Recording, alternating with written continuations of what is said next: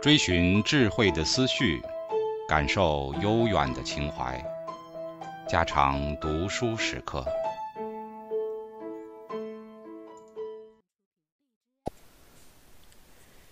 只有一次，在海滩上。这时候，流苏对柳原多了一层认识，觉得到海边上去去也无妨，因此他们到那里去消磨了一个上午。他们并排坐在沙上，可是一个面朝东，一个面朝西。流苏嚷有蚊子，柳原道不是蚊子，是一种小虫，叫沙蝇，咬一口就是个小红点，像朱砂痣。流苏又道：“这太阳真受不了。”柳原道：“稍微晒一会儿，我们可以到凉棚底下去。”我在那边租了一个棚，那口渴的太阳鼓鼓的吸着海水，竖着吐着，哗哗的响，人身上的水分全给它喝干了，人成了金色的枯叶子，轻飘飘的。流苏渐渐感到那奇异的眩晕与愉快，但是他忍不住又叫了起来：“蚊子咬！”他扭过头去。一巴掌打在他裸露的背脊上，柳原笑道：“这样好吃力，我来替你打吧，你来替我打。”流苏果然留心着，照准他臂上打去，叫道：“哎呀，让他跑了！”柳原也替他留心着，两人噼噼啪啪打着，笑成一片。流苏突然被得罪了，站起身来往旅馆里走。柳原这一次并没有跟上来。流苏走到树荫里，两座芦席棚之间的石径上停了下来，抖一抖短裙子上的纱，回头一看，柳原还在原处，仰天躺着，两手垫在景象底下，显然又在那里做着太阳里的梦了，人又晒成了金叶子。流苏回到了旅馆里。又从窗户里用望远镜望出来，这一次，他的身边躺着一个女人，辫子盘在头上，就把那撒赫伊尼烧成了灰。流苏也认识他。从这天起，柳原整日下的和撒赫伊尼厮混着，他大约是下了决心把流苏冷一冷。流苏本来天天出去惯了，忽然闲了下来。在徐太太面前交代不出理由，只得伤了风，在屋里坐了两天。幸喜天公时去，又下起缠绵雨来，越发有了借口，用不着出门。有一天下午，他打着伞在旅社的花园里兜了个圈子回来，天渐渐黑了，约莫徐太太他们看房子也该回来了，他便坐在廊檐下等候他们。将那把鲜明的油纸伞撑开了，横搁在栏杆上，遮住了脸。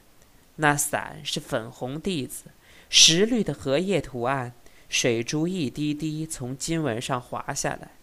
那雨下得大了，雨中有汽车泼啦泼啦航行的声音，一群男女嘻嘻哈哈推着挽着上街来。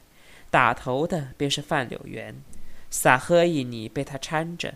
却是够狼狈的，裸腿上溅了一点点的泥浆，他脱去了大草帽，便洒了一地的水。柳原瞥见流苏的伞，便在扶梯口上和撒赫伊尼说了几句话。撒赫伊尼单独上楼去了，柳原走了过来，掏出手绢子来，不住地擦他身上、脸上的水渍子。流苏和他不免寒暄了几句。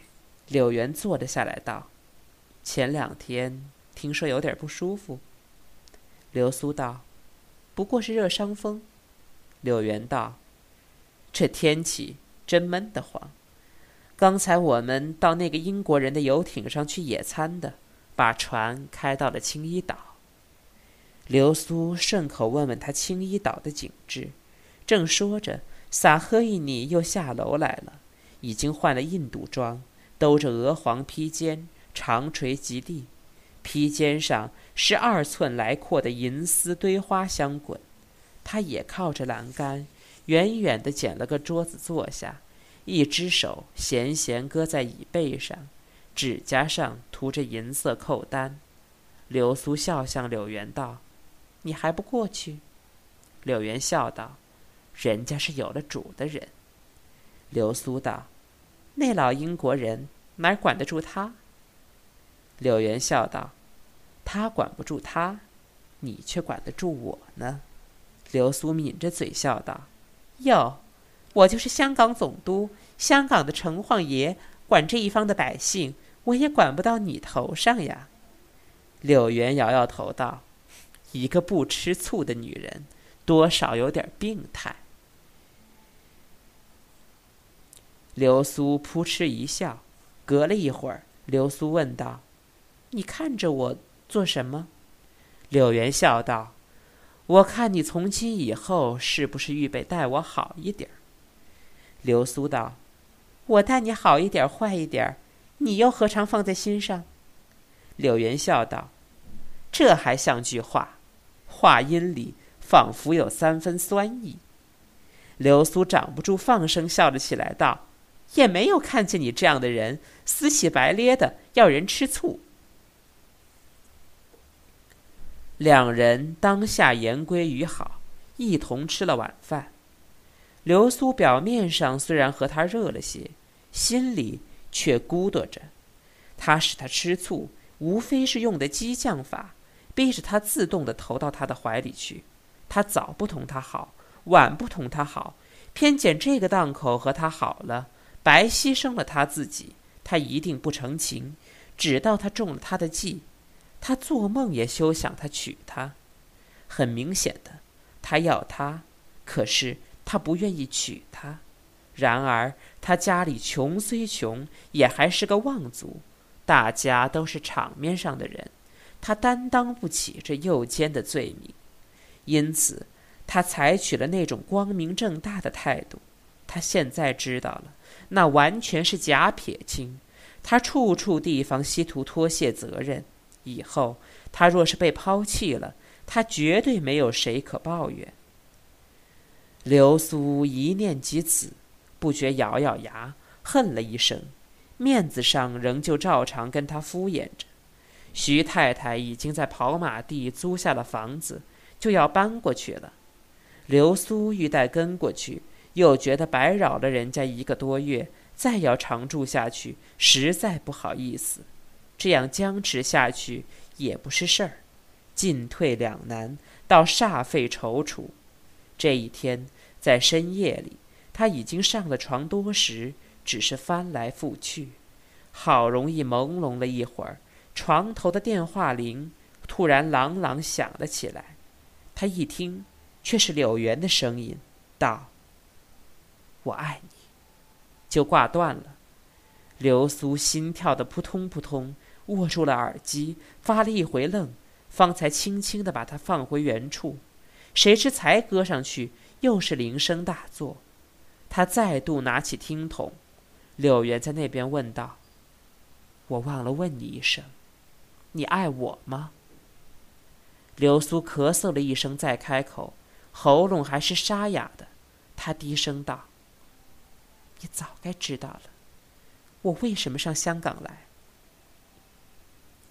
柳原叹道：“我早知道了，可是明摆着的事实，我就是不肯相信。流苏，你不爱我。”流苏道：“怎见得我不？”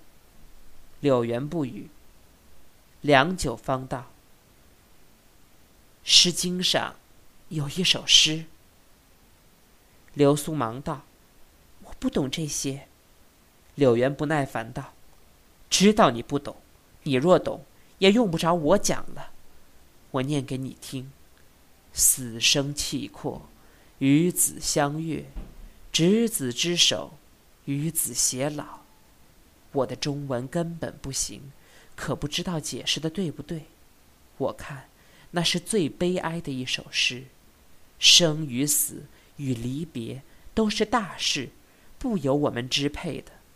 比起外界的力量，我们人是多么小，多么小。可是我们偏要说，我永远和你在一起，我们一生一世都别离开。好像我们自己做得了主似的。流苏沉思了半晌，不由得恼了起来，道：“你干脆说不结婚不就完了？还得绕着大弯子，什么做不了主？连我这样守旧的人家，也还说出嫁从亲，再嫁从身嘞。你这样无拘无束的人，你自己不能做主，谁替你做主？”柳元冷冷的道：“你不爱我，你有什么办法？你做得了主吗？”流苏道：“你若真爱我的话。”你还顾得了这些？柳元道：“我不至于那么糊涂，我犯不着花了钱娶一个对我毫无感情的人来管束我，那太不公平了。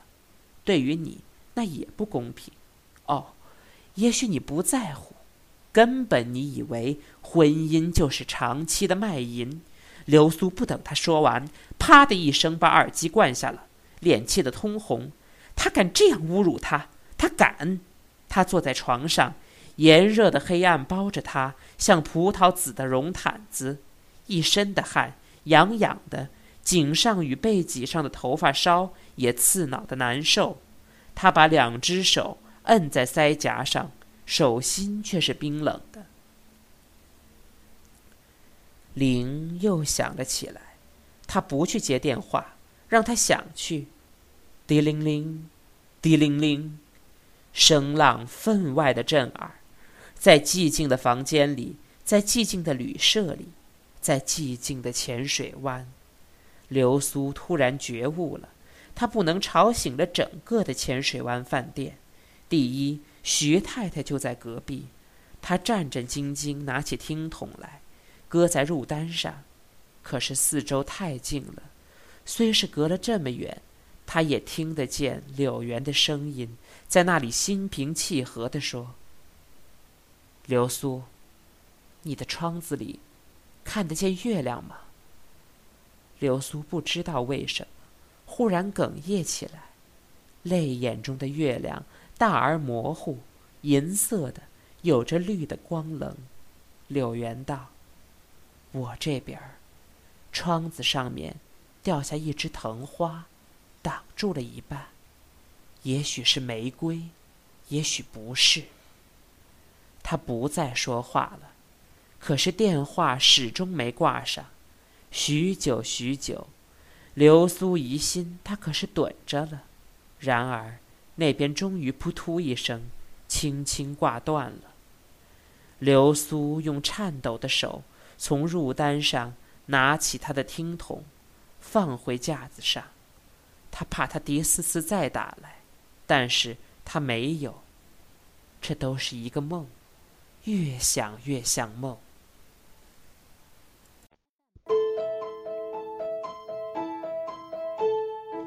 家常读书制作，感谢您的收听。